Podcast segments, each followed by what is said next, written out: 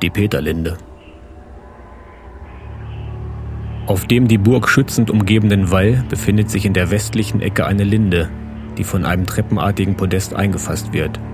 Dieser Baum hat eine interessante Vergangenheit und er steht unter Denkmalschutz. Ein Stein an seinem Fuß trägt die Aufschrift Peterlinde.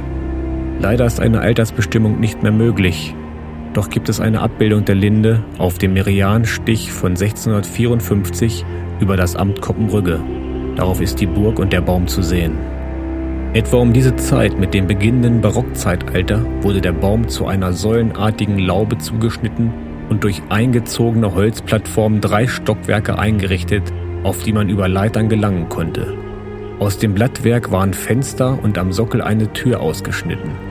Die Baumkrone bildete ein kegelförmiges Dach und auf der Spitze endeten die Äste in einer Kugel. Später gelangte man vom angebauten Seitenflügel des Schlosses aus direkt in den ersten Stock der Laube. So ist sie auf einer Zeichnung von 1783 zu sehen. Doch warum der Name Peterlinde? Im Jahr 1697 war Koppenbrügge einen kurzen Abend lang Treffpunkt zweier hoher Häupter in Europa. Der russische Zar Peter der Große reiste mit seiner großen Gesandtschaft nach Westen. Sein Ziel war Holland. Die betagte Kurfürstin Sophie von Hannover und ihr Sohn Georg Ludwig sowie die Tochter Sophie Charlotte hatten ein Treffen zum Kennenlernen arrangiert. Es wurde auf der Burg in Koppenbrügge gefeiert und getanzt. Dabei erzählt man sich bis heute, wie sich der Zar beim Tanzen über die teufelsharten Knochen der deutschen Damen gewundert habe.